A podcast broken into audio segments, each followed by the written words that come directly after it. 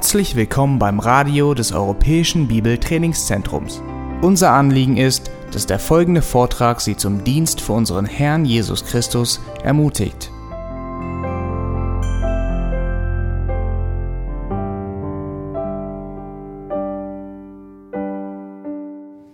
Let's begin with some review from last night.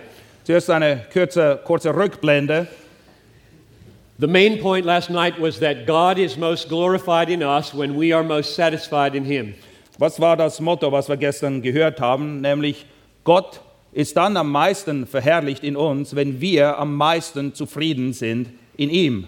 The emotional side of the Christian life is essential to glorifying God. Es ist wichtig, dass dieser emotionale Teil unseres Christenlebens wirklich da ist, wenn wir Gott wirklich verherrlichen wollen. You should never say, feelings don't matter. Du solltest nie Folgendes sagen, Gefühle sind völlig unwichtig. A person said to me one time, John, you should pursue obedience, not joy. Jemand ist mal zu mir gekommen und hat gesagt, John, du solltest viel mehr Gewicht auf den Gehorsam legen und nicht so sehr auf die Freude. Now, what's wrong with that command? Ähm, was stimmt da nicht mit diesem Rat? The problem is, obedience means doing what we are commanded to do. Gehorsam bedeutet, dass wir das tun, was Gott uns geboten hat, dass wir es tun sollen. And what God commanded that we do is pursue joy. Und Gott hat uns geboten, Freude zu haben.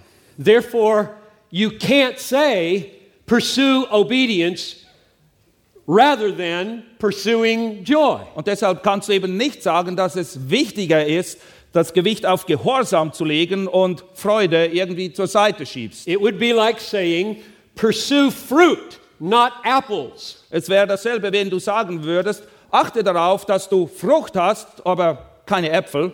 An apple is fruit. Ein Apfel ist eine Frucht. Pursuing joy is obedience. Und wenn wir uns nach Freude ausstrecken, dann sind wir eben genau gehorsam. You can't play obedience and joy off against each Und other. man kann eben nicht Freude und Gehorsam gegeneinander ausspielen.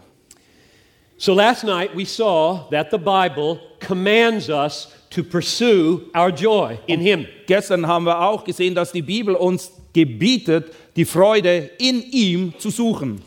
And we saw from Hebrews 13 17 that pastors should do their work with joy. Und in Hebräer 13,7 haben wir auch gelesen, dass gerade Hirten und Pastoren ihren Dienst mit Freude tun sollen. If we don't do our work with joy, our people do not benefit. Und wenn wir das nicht tun, wenn wir keine Freude haben in unserem Dienst, dann wird unser Dienst unnütz sein für die Leute, die es hören. Then we saw from 2 Corinthians 1:24 that we are workers with our people for their joy. Und in 2. Korinther 1,24 haben wir gesehen, dass wir gemeinsam daran arbeiten, dass wir eben diese Freude haben. And the last thing we saw was keeping the pursuit of joy central protects us from many errors. Und wir haben auch gesehen, dass wenn dieses, nach, dieses Streben nach Freude wirklich das Herzstück bildet, dann werden wir aufgrund dessen geschützt sein vor vielen, vielen Fehlern und Irrtümern. For example, we saw uh, intellectualism and anti-intellectualism would both be prevented if we kept joy central. Auf der einen Seite haben wir gesehen, dass Folgendes vermieden werden kann, sowohl intellektuelle Akrobatik wie auch absolut geistlos zu sein, eigentlich zu denken, es spielt keine Rolle, was du denkst oder wie du darüber denkst. And legalism and uh, antinomianism would also be prevented if we kept joy central. Und wenn die Freude das Herzstück wäre, dann wären wir auch geschützt vor Gesetzlichkeit auf der einen Seite und Missbrauch von Freiheit auf der anderen. Now we're going to turn tonight from the supreme importance of being satisfied in God to the secondary uh, work of thinking. Und heute Abend wollen wir jetzt das Gewicht verlagern von unseren Emotionen, die auf Freude ausgerichtet sein sollen, hin zu dem Punkt, dass wir eben auch richtig denken sollen. And here's the main point Und das ist die Hauptaussage. right thinking about God exists for the sake of right feeling for God.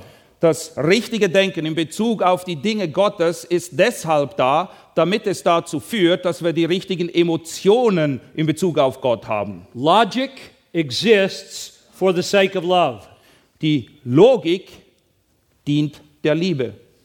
Reasoning exists for the sake of rejoicing. Und all unser Argumentieren soll dazu führen, dass wir letztendlich Freude haben. Doctrine exists for the sake of delight. Und die Lehre wiederum soll auch dazu führen, dass wir Freude haben. Reflection about God exists for the sake of affection for God. Und das Nachsinnen über das Wort Gottes soll eben dazu führen, dass wir unserem Herzen Gott näher kommen und diese Empfindungen auch haben. So the head is meant to serve the heart.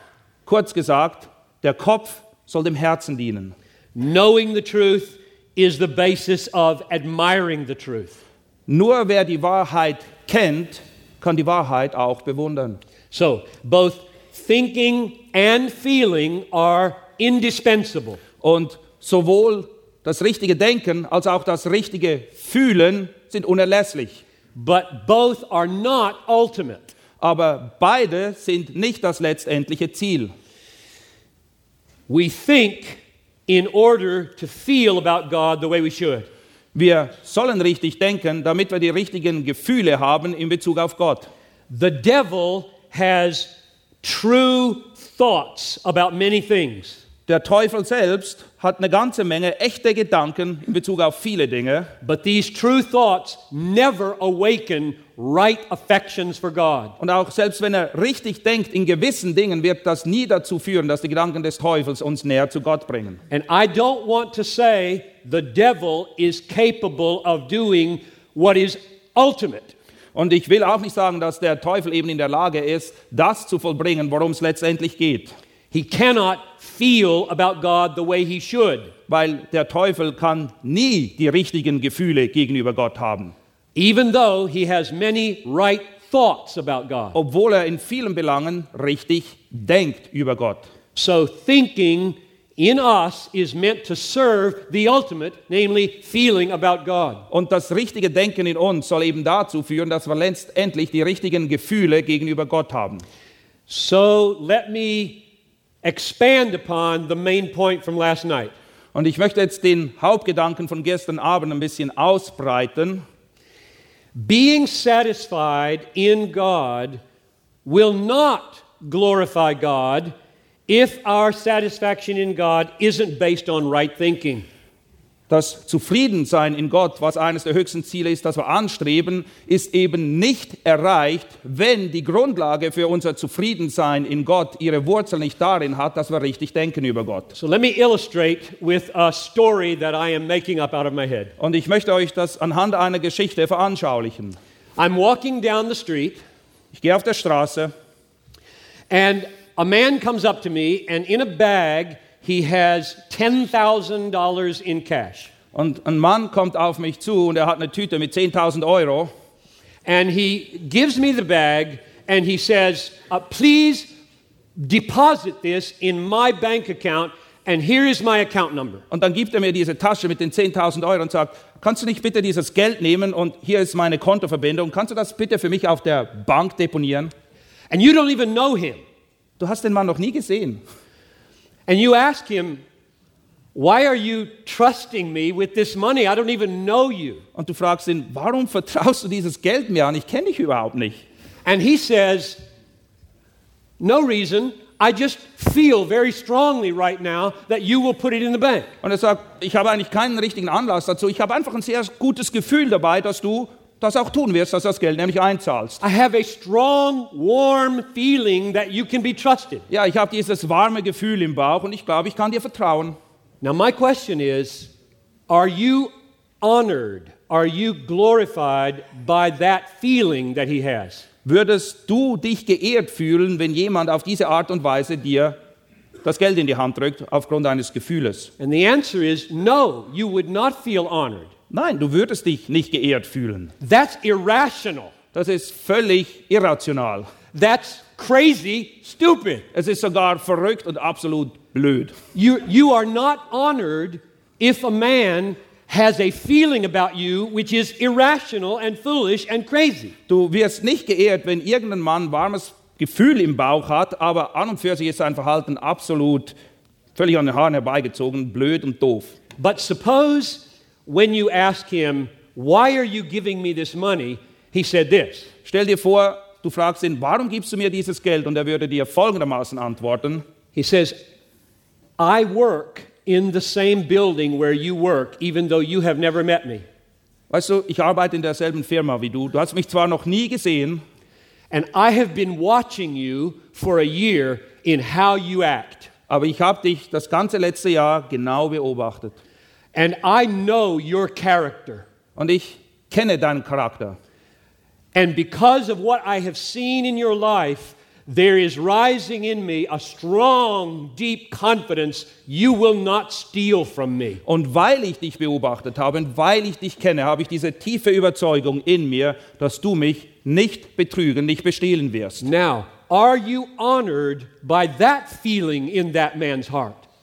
Würdest du dich geehrt fühlen aufgrund des Gefühles, was dieser Mann jetzt hat? And yes, you would. What's the difference? Ja, das würdest du. Worin unterscheiden sich diese zwei Szenarien? The second feeling is based on right thinking, it's based on evidence. Das zweite Gefühl, was diesen Mann veranlasst, basiert eben auf einer richtigen Einschätzung. Es, be, es be, beruht auf der richtigen Sicht der Situation. So, when I say God is most glorified in you when you are most satisfied in Him, Und wenn ich jetzt eben sage, dass Gott dann am meisten verherrlicht wird, wenn du am meisten zufrieden bist mit ihm, I mean that that satisfaction is based on right thinking and true knowledge. dann meine ich damit auch, dass diese Zufriedenheit daraus resultiert, dass du richtig über Gott denkst und eine gesunde Erkenntnis von ihm hast. So, what I want to do this evening is give you uh, 10 reasons from the Bible why right thinking is so essential. Und deshalb möchte ich euch auch heute Abend aufzeigen, anhand von zehn Gründen, die wir in der Bibel finden, warum es so wichtig ist, dass wir richtig denken. So, the first night was on the priority of feeling, and tonight is the essential, indispensable role of right thinking and right knowing. Und am ersten Abend ging es eben darum, dass wir die richtigen Gefühle, die richtigen Emotionen haben. Heute ist der Schwerpunkt auf dem richtigen Denken und Verstehen. Argument number one. Mein erster Punkt, Uh, let's go to Romans chapter 10.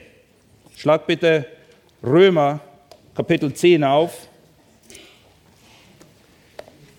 The first two verses. die ersten zwei Verse. Brothers, my heart's desire and prayer to God for them, meaning his kinsmen, is that they may be saved. I bear them witness.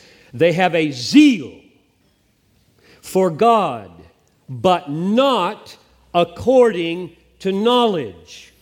Paulus spricht hier über die Juden, seine Brüder im Fleisch, und er sagt, Brüder, das Wohlgefallen meines Herzens und mein Flehen für sie zu Gott ist, dass sie errettet werden. Denn ich gebe ihnen Zeugnis, dass sie Eifer für Gott haben, aber nicht nach Erkenntnis. So they have strong feelings, Sie haben sehr starke Gefühle. and they have feelings for God. Sie haben sogar Gefühle für Gott. It says they have a zeal for God. Es steht hier, dass sie Eifer haben für Gott, and they are not saved. Aber sie sind nicht errettet. Because in verse 1, he's praying that they would be saved. Weil in Vers 1 betet er nämlich für ihre Rettung. My prayer to God for them is that they may be saved. Er sagt nämlich, mein Flehen für sie zu Gott ist, dass sie errettet werden. This is terrifying. Das ist furchteinflößend. You can have a strong passion for God and be lost. Du kannst eine große Leidenschaft für Gott haben und verloren sein. So, my first argument is according to Romans 10 2, it is possible to have strong feelings and be lost because they're not according to knowledge. Und mein erster Punkt lautet folgendermaßen, du kannst sehr starke Gefühle haben, sehr leidenschaftlich empfinden für Gott, trotzdem aber nicht errettet sein, weil deine Gefühle nicht auf Erkenntnis basieren. So, zeal is very important, Eifer ist etwas sehr Wichtiges, but not zeal based on wrong thinking or wrong knowledge. aber Eifer ohne Erkenntnis, Eifer, der auf einem falschen Verständnis beruht, der nützt nichts. Argument number two. Punkt Nummer zwei, Uh, let's go to 2 Timothy chapter 2. 2. Timotheus Kapitel 2.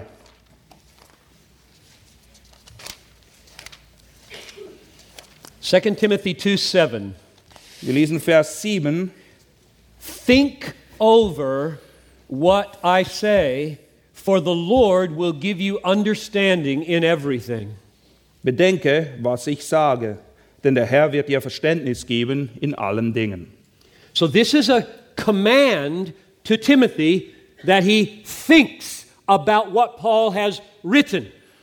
Paulus gebietet hier Timotheus, dass er darüber nachdenken soll, was er ihm geschrieben hat. And I assume that command applies to me and you. Und ich gehe davon aus, dass dieses Gebot genauso für dich wie auch für mich gilt.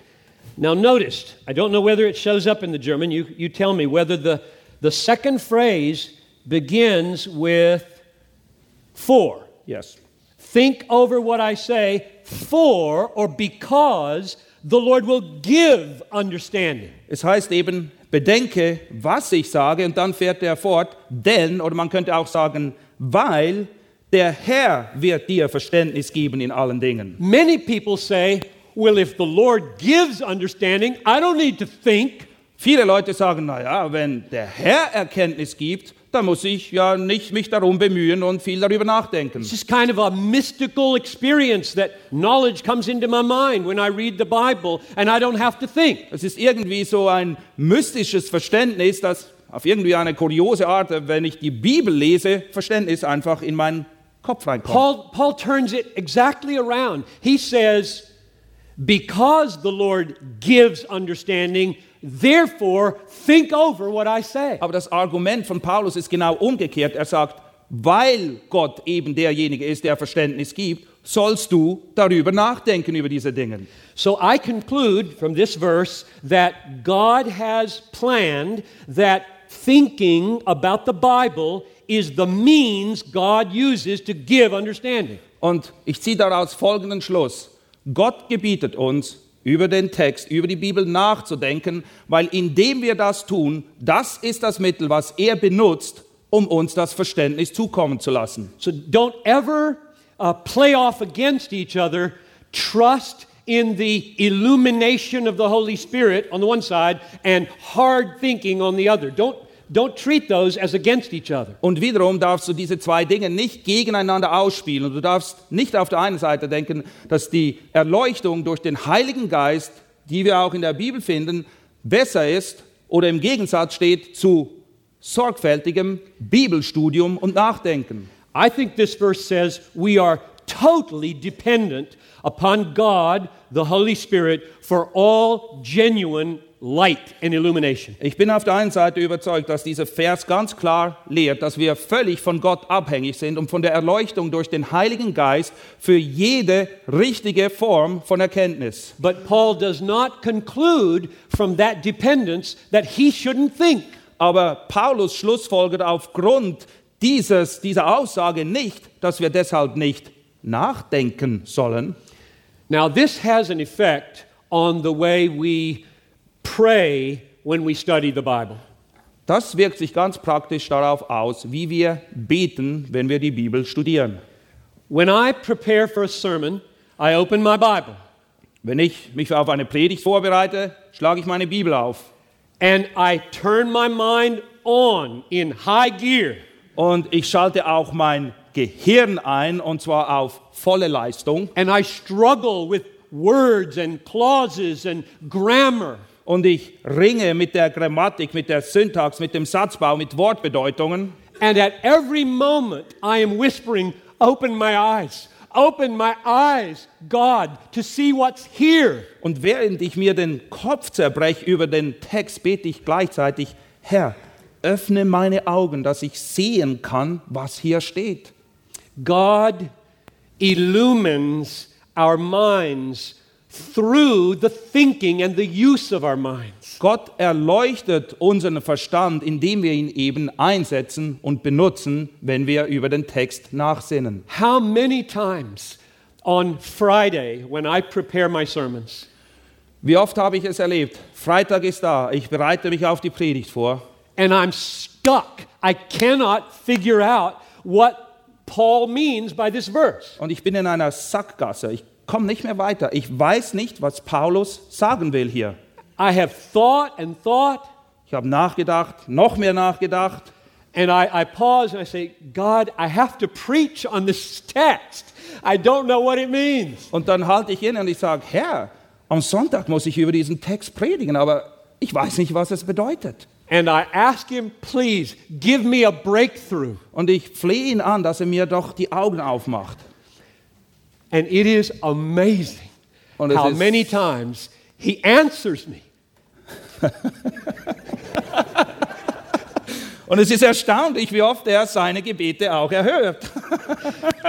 And he, he doesn't do it by whispering in my ear what the answer is. Und er tut es nicht, indem er mir hörbar ins Ohr flüstert, was die Antwort ist, I actually see what is here sondern ich erkenne es, weil ich den Text studiere. because that's what I have to preach. Weil darüber soll ich ja letztendlich auch predigen. I can't stand in front of people and say, God told me on Friday what this text means. Ich kann nicht vor die Versammlung, die Gemeinde stehen und sagen, naja, am Freitag hat mir Gott gesagt, das bedeutet dieser Text. I have to show them that's what it means. Sondern ich muss ihnen aufzeigen anhand des Textes, dass das die Bedeutung That's ist. what expository preaching is. Das nennt man auch Auslegungspredigt.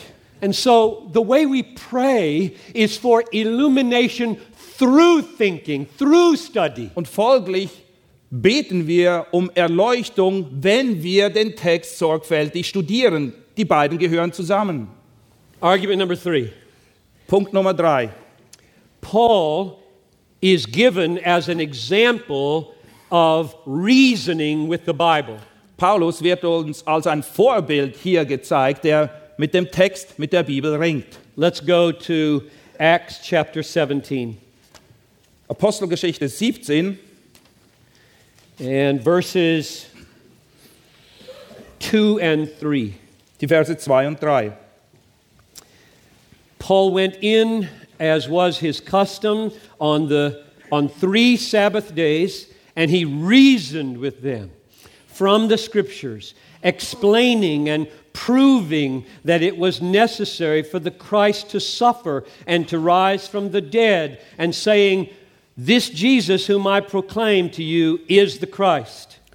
Nach seiner Gewohnheit aber ging Paulus zu ihnen hinein und unterredete sich an drei Sabbaten mit ihnen aus den Schriften, indem er eröffnete und darlegte, dass der Christus leiden und aus den Toten auferstehen musste und dass dieser, sprach er, der Jesus, den ich euch verkündige, der Christus ist. So, verse 2 says, He reasoned with them.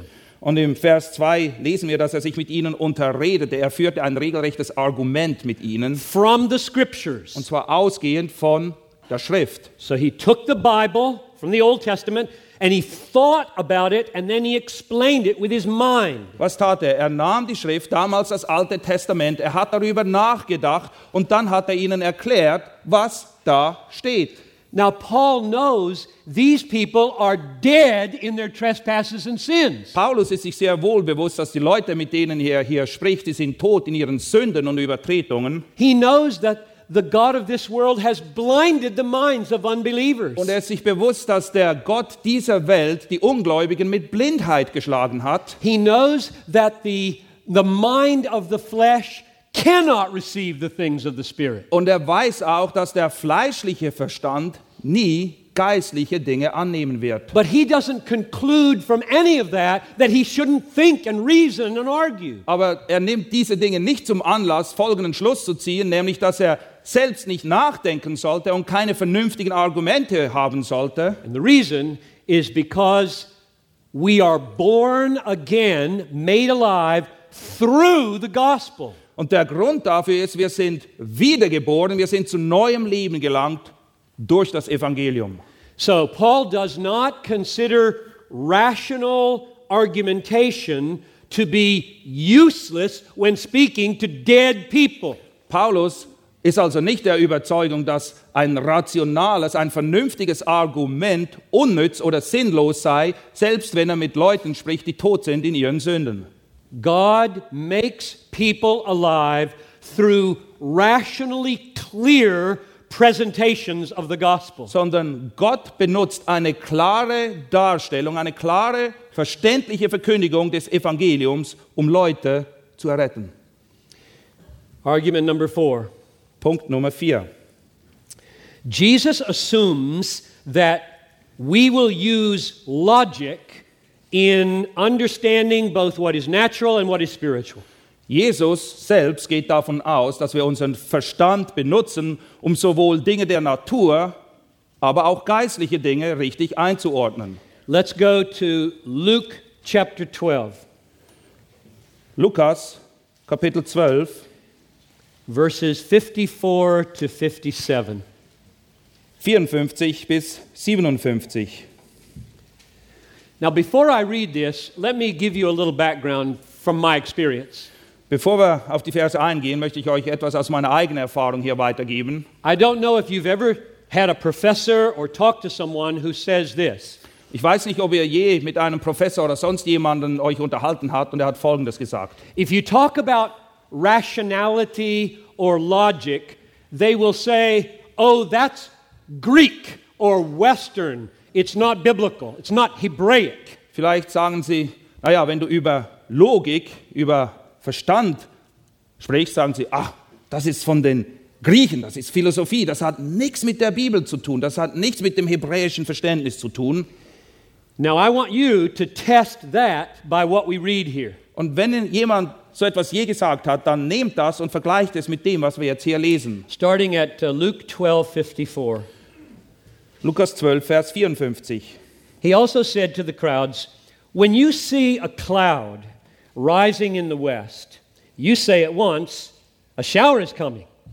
And so it happens. And when you see the south wind blowing, you say, There's going to be scorching heat. And it happens.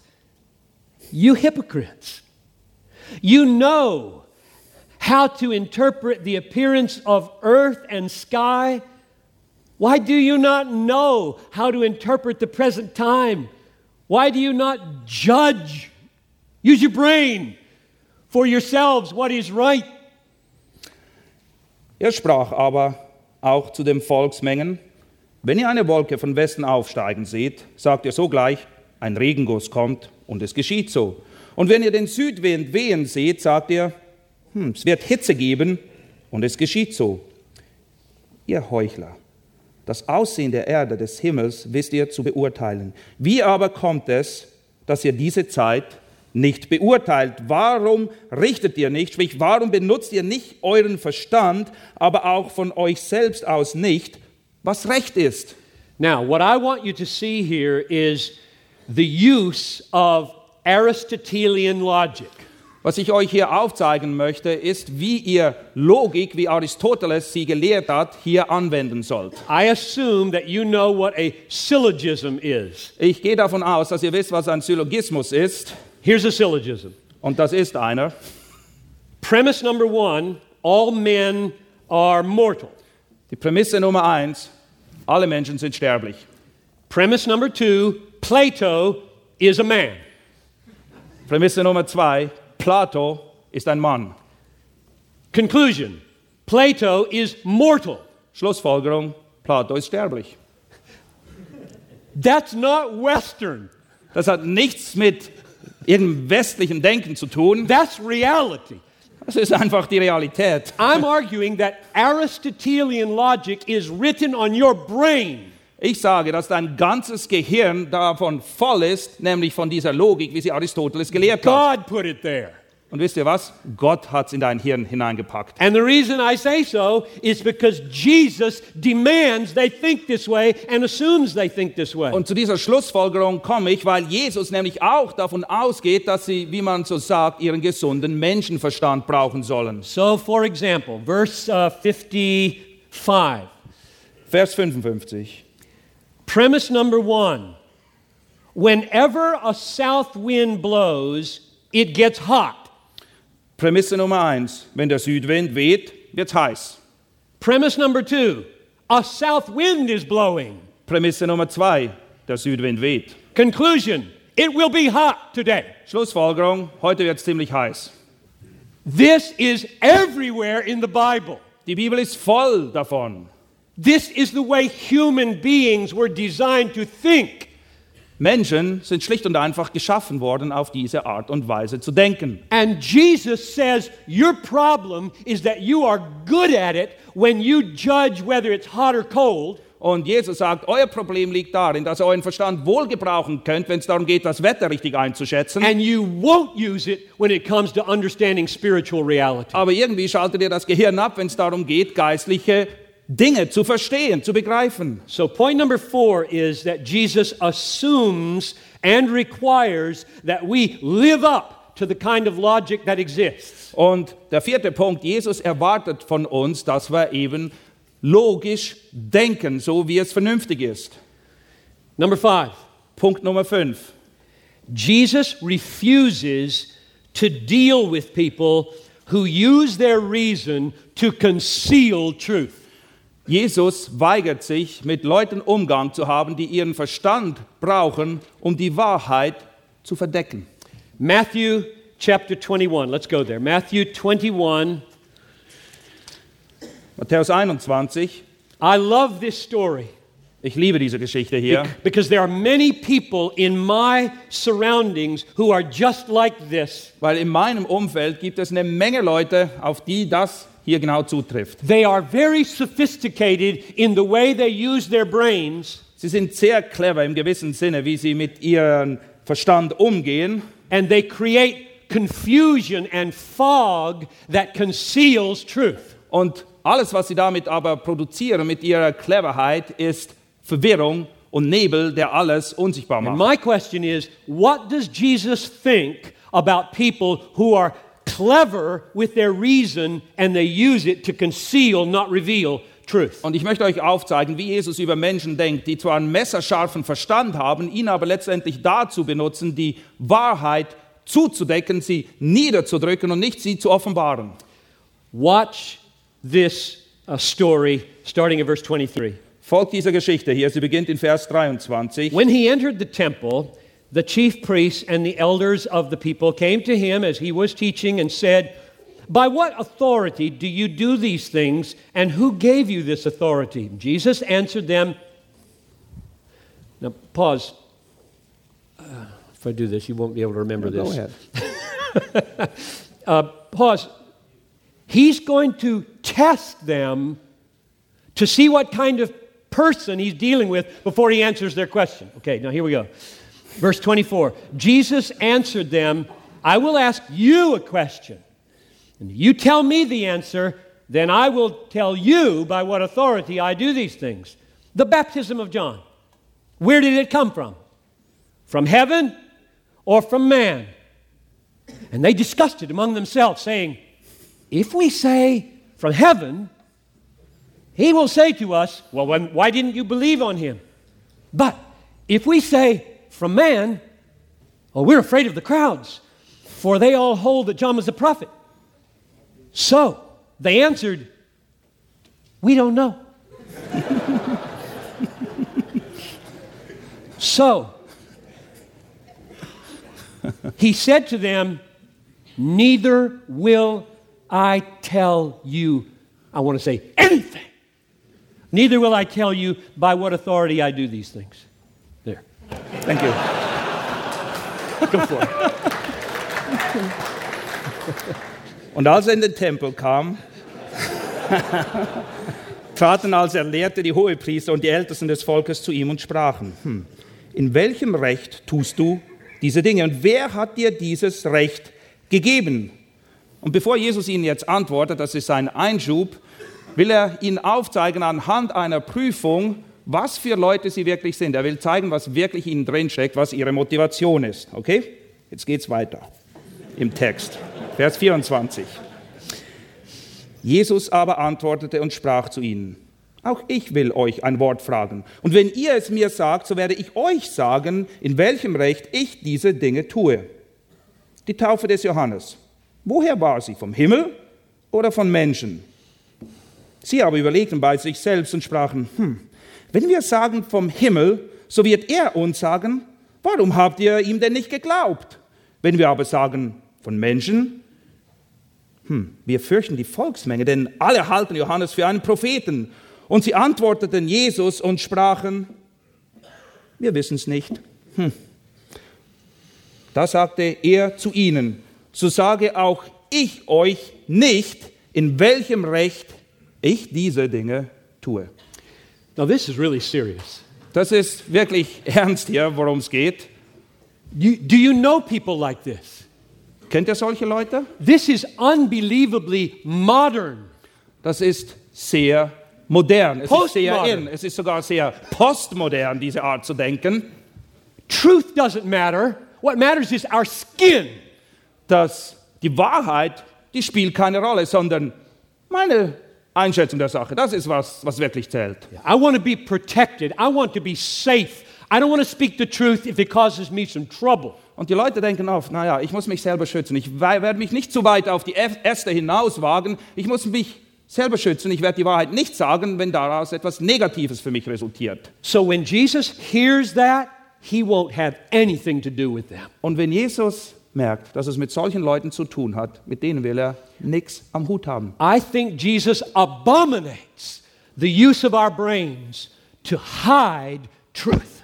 Es ist ein Gräuel für Jesus, wenn wir unseren Verstand, unser Gehirn dazu einsetzen, die Wahrheit niederzudrücken und sie zu verdecken. Now, at this point, we need a clear statement from the Bible what the alternative to that is. Und jetzt ist es wichtig, dass wir eine ganz klare Alternative in der Bibel finden, wie wir mit so einer Situation umzugehen haben. And there is a beautiful alternative stated in 2 Corinthians chapter 4 verse 2. Und diese Alternative finden wir in 2. Korinther 4, Vers 2. Every pastor among you should take this verse and make it your own.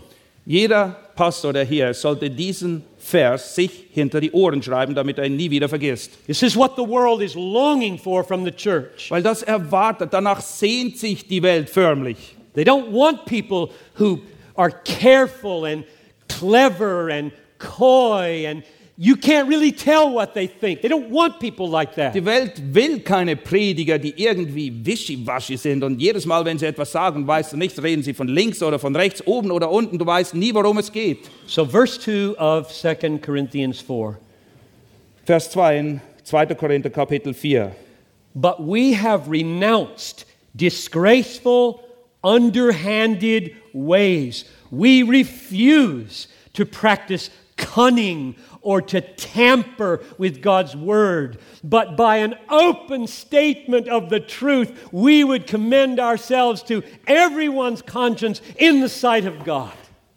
Paulus schreibt hier, sondern wir haben den geheimen Dingen der Scham entsagt, wobei wir nicht in Arglist wandeln, noch das Wort Gottes verfälschen, sondern durch die Offenbarung der Wahrheit uns selbst, jedem Gewissen der Menschen empfehlen vor Gott. So, pastors especially, but everybody, um, think clearly and speak clearly and openly and unashamedly about what's in the scripture. Das gilt für Pastoren, aber nicht nur für Pastoren. Es ist wichtig, dass ihr zuerst klar denkt und dann genauso klar und deutlich und offen darüber sprecht und predigt, was Gott euch gezeigt hat. Number six, Punkt Nummer 6. 13 times in Paul, he asks the question, Do you not know?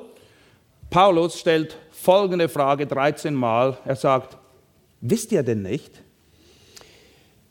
For example, without looking them up, Wir schlagen die Stellen nicht auf, aber hier sind einige Beispiele. do you not know that your body is the temple of the Holy Spirit? Wisst ihr nicht, dass euer Leib der Tempel des Heiligen Geistes ist? Do you not know that we will judge angels? Wisst ihr nicht, dass wir selbst Engel richten werden? Do you not know that to lie with a prostitute is to be one body with her? Wisst ihr nicht, dass wer mit einer Hure eins ist, sie eins gemacht hat mit dem Leib Christi? Do you not know that a little leaven leavens the whole lump? Wisst ihr denn nicht, dass ein wenig Sauerteig den ganzen Teig sauer macht. Do you not know that the unrighteous will not inherit the kingdom of heaven? Wisst ihr nicht, dass die Ungerechten das Himmelreich nicht erben werden? Do you not know that your bodies are members of Christ? Wisst ihr denn nicht, dass eure Leiber Glieder Christi sind?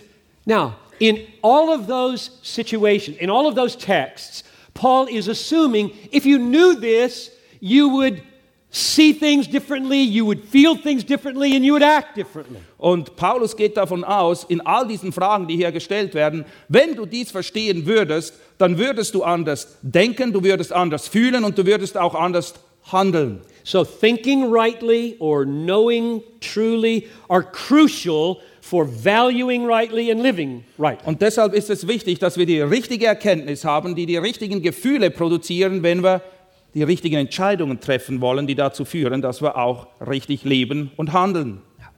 Number seven. Punkt Nummer sieben. The Bible tells us that Christ has given pastors and teachers to the church and tells us that they should be apt to teach. Die Bibel lehrt uns, dass Gott der Gemeinde Hirten und Lehrer geschenkt hat und sagt auch, dass diese in der Lage sein sollen, sie sollen fähig sein zu lehren. So, why must they be apt or able to teach? Warum müssen sie fähig sein zu lehren? Because God intends that the Bible would be explained to ordinary folks who may not have the time or the ability to go as deep as God wants them to go. Gott hat den, der Gemeinde diese Männer eben gegeben, damit sie den biblischen Text erklären können, und zwar in einer Tiefe, wie es vielen Christen nicht möglich ist, sie zu erkennen, weil sie einfach nicht die Zeit haben, sich so ausführlich und sorgfältig mit dem Text zu befassen. Christ would not have given teachers to the church if he thought they weren't needed. Christus hätte der Gemeinde gewiss keine Lehrer geschenkt, wenn er dachte, dass sie unnötig sind, dass sie sie nicht braucht. Therefore, I assume that the understanding of our people is partly dependent on our competency. Und deshalb schlussfolgere ich, dass das Verständnis, das Erkennen der Leute bis zu einem gewissen Punkt davon abhängt, wie klar und deutlich wir lehren und predigen. God wants the whole congregation to grow in knowledge and grace. Gott möchte, dass die ganze Gemeinde wächst, und zwar in Erkenntnis und in Gnade. And so he gives teachers to the, to the congregation. Und deshalb schenkt er ihr auch Lehrer. And their job is to take deep and wonderful and glorious things and explain them to the people. Und ihre Aufgabe ist es eben, die wunderbaren Wahrheiten, die im Wort Gottes drin sind, zu nehmen und sie den Leuten verständlich zu machen, sie ihnen zu erklären. And my point is that requires thinking. Und ich gehe davon aus, dass man dazu nachdenken muss. In order to teach clearly, you must work hard and study and think so that you can not only understand it, but then explain it. Um verständlich lehren zu können, kannst du nicht einfach dich hinstellen, etwas von dir geben, sondern du musst deine Zeit nutzen, das Wort zu studieren, darin zu graben, es zu erforschen und sorgfältig zu tun, damit du es nachher auch in der entsprechenden Art und Weise verständlich weitergeben kannst. Number eight. Punkt Nummer 8. The Bible tells us to declare the whole counsel of God, Acts 20 27. In Apostelgeschichte 20, 27 gebietet uns die Bibel, den ganzen Ratschluss Gottes zu verkünden. Now, that phrase, whole counsel of God, implies something. Und diese Aussage, den ganzen Ratschluss Gottes, da steckt eine Menge drin. It implies that there is a coherent, unified whole, a body of doctrine that should be given to the church. Es geht eben davon aus, dass es eine zusammenhängende, sinnergebende Substanz von Wahrheit gibt, die man erfassen muss und auch verständlich wiedergeben soll. It is not easy to find the whole counsel of God in a book with 1500 pages. Und lasst mich es euch so sagen, es, nicht, es ist nicht wirklich einfach, den ganzen Ratschluss Gottes herauszufinden in einem Buch, das 1500 Seiten umfasst. This requires amazing labor, which most people don't have time for, and pastors are called to do. Wer das tun will, der muss hart arbeiten. Die meisten Leute haben nicht die Zeit, dies zu tun, aber von den Pastoren, Lehrern und Hirten wird dies erwartet. And it is mainly mental labor. Und es ist zum größten Teil mentale Arbeit. It's reading something that God said in the Psalms and figuring out how it relates to Galatians. Es ist, dass wir irgendetwas lesen, zum Beispiel in den Psalmen, und herausfinden, welche Beziehung zum Galaterbrief besteht. It has to do with finding the whole, the unified biblical theology which the people need to know. Es geht um eine ganzheitliche biblische Theologie. Wie hängen die Dinge zusammen? Und das müssen die Leute verstehen. I wonder if you have ever um, thought why in 2 Timothy 2:15 you pastors are called workmen who need not be ashamed. Habt ihr euch je gefragt, ihr Pastoren, warum in 2. Timotheus 2, Vers 15 ihr als Arbeiter bezeichnet werden, die sich nicht zu schämen haben sollen? Yeah. Workmen who rightly handle the word of God. Arbeiter, die das Wort Gottes gerade schneiden. It's because it requires work. Ganz einfach, man muss arbeiten, um das zu tun. That's number 8. Now number 9. Punkt Nummer 9. The Bible is a book, Die Bibel ist ein Buch. which means that it must be read. Und das bedeutet, dass es hilfreich ist, wenn man es liest. And reading is some of the hardest work in the world. Und richtig zu lesen zählt zu den härtesten Arbeiten, die es gibt in der Welt. I mean, reading for understanding. Und ich meine damit lesen, um zu verstehen. It's amazing, is it not, that God sent His Word into the world in Jesus Christ. Es ist erstaunlich, dass Gott das Wort in die Welt sandte, nämlich in Jesus. But when Jesus had lived his life, done his work, was raised from the dead, and returned to heaven, all of it is preserved for us in a book. Aber als Jesus sein Leben gelebt hat, sein Werk vollbracht war, er gestorben und in den Himmel aufgefahren ist, ist alles, was er uns hinterlassen hat, hier in diesem Buch zu finden. I don't have any direct access to Jesus apart from what I know of him and experience from him through this book. There isn't another route. Abgesehen davon, was ich in diesem Buch lese und dadurch über Jesus Christus kennen, erfahren und verstehen kann, gibt es keinen anderen Zugang zu Gott, zur Wahrheit. Es geht einzig und allein durch das geschriebene Wort. So the implications of God revealing himself in a book are huge. Und die damit verbundenen Auswirkungen, dass Gott sich eben dazu entschieden hat, sich in Form eines Buches, des Wortes zu offenbaren, die sind gewaltig. Now, finally, number 10. Punkt Nummer 10. Two examples, maybe one, one example Ein Beispiel, of how thinking and uh, valuing and acting relate to each other. Ich möchte euch aufzeigen, wie richtiges Denken, richtige Einschätzung zusammenhängen. Let's go in conclusion to Matthew 7. Schlagt Matthäus Kapitel 7 auf. I'm going to read verses 7 through 12. Wir lesen die Verse 7 bis 12. And what I'm going to try to illustrate is how thinking is necessary to get meaning out of this text and present it to your people. Und ich möchte euch anhand dieses Textes aufzeigen, warum es eben wichtig ist, dass wir richtig denken, damit wir die Bedeutung des Textes auch ausschöpfen können und den Leuten verständlich weitergeben. Verse 7 Ask, and it will be given to you. Seek, and you will find. Knock, and it will be open to you. For everyone who asks receives, and the one who seeks finds, and to the one who knocks it will be opened. Or which one of you, if his son asks him for bread, we'll give him a stone. Or if he asks for a fish, we'll give him a serpent.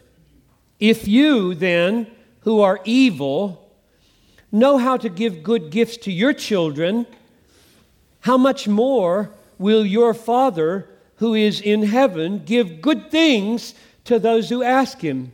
So, and that's an important word. Do you have that word? Okay. So, whatever you wish that others would do to you, do also to them, for this is the law and the prophets. Lesen ab Vers 7.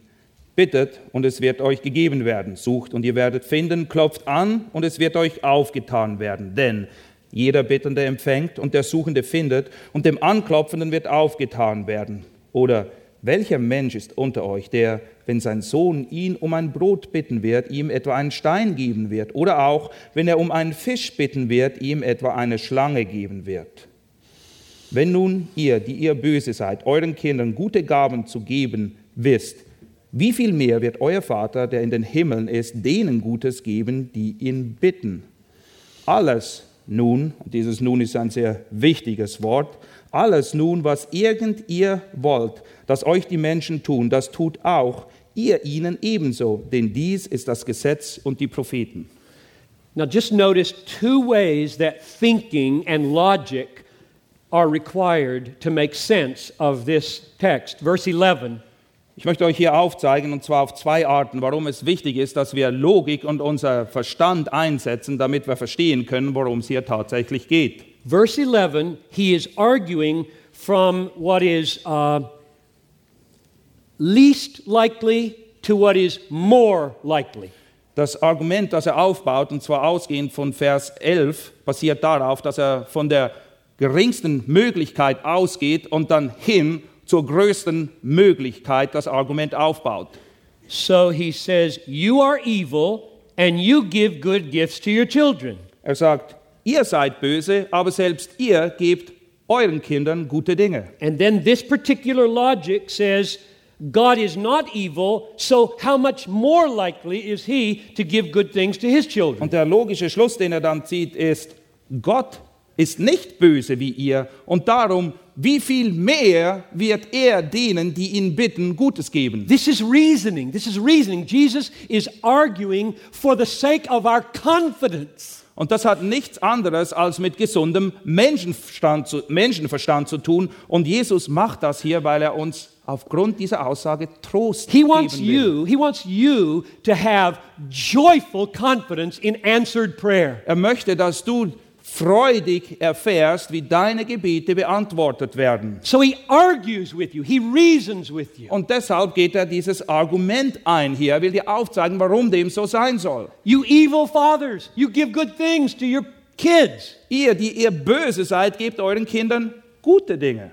My father is not evil like you. Aber mein Vater ist nicht so böse wie ihr. How much more is he going to answer your prayer? Er ist gut, darum wird er umso mehr eure Gebete beantworten. That's reasoning for the sake of emotion, the emotion of confidence. Und das ist ein Argument, das eben gewisse Gefühle bei uns hervorrufen soll, und zwar Gefühle des Vertrauens. One more example, number two. Ein weiteres Beispiel, Nummer zwei. The word that begins verse 12 is inferential. I don't know if noon carries that. Uh, it's therefore or so. Das Wort alles nun, im Griechischen zumindest, das Wort, was dort ver, äh, benutzt wird, ist ein Verbindungswort. Es knüpft das, was jetzt gesagt wird, an das an, was vorher gesagt wurde. Therefore, whatever you wish that others would do to you, do also to them. Alles nun oder deshalb aus diesem Grund, was irgend ihr wollt, dass euch die Menschen tust, das tut ihr ihnen ebenso. Now, logically, how many of your people have asked how verse 12 is an inference from the teaching on prayer? Wie viele von euren Leuten haben euch je gefragt, ob dieser Vers 12 die logische Schlussfolgerung ist von dem vorhergehenden Text, die sich auswirkt auf die Art und Weise, wie wir beten? I read this text for 25 years before I asked that question. Ich habe diesen Text 25 Jahre gelesen, bevor ich diese Frage gestellt habe. So I, I ask you, Und ich frage euch jetzt, how does the golden rule, verse 12, follow from confidence in answered prayer? Wie kann diese goldene Regel in Vers 12 nun die Schlussfolgerung sein von einem Vertrauen, das wir im Gebet haben? This is what I mean by thinking. A pastor lingers over every word and he asks, why? Why is it there? Und das ist genau das, was ich meine. Der Pastor, der Hirte, der Lehrer, er denkt über alles nach. Er nimmt den Text auseinander, weil er wissen will, was er bedeutet. Why does verse 12 begin with so or therefore? Warum beginnt Vers 12 mit einem nun oder deshalb? It begins that way because confidence that God will meet our needs is what frees us to take radical risks in loving other people.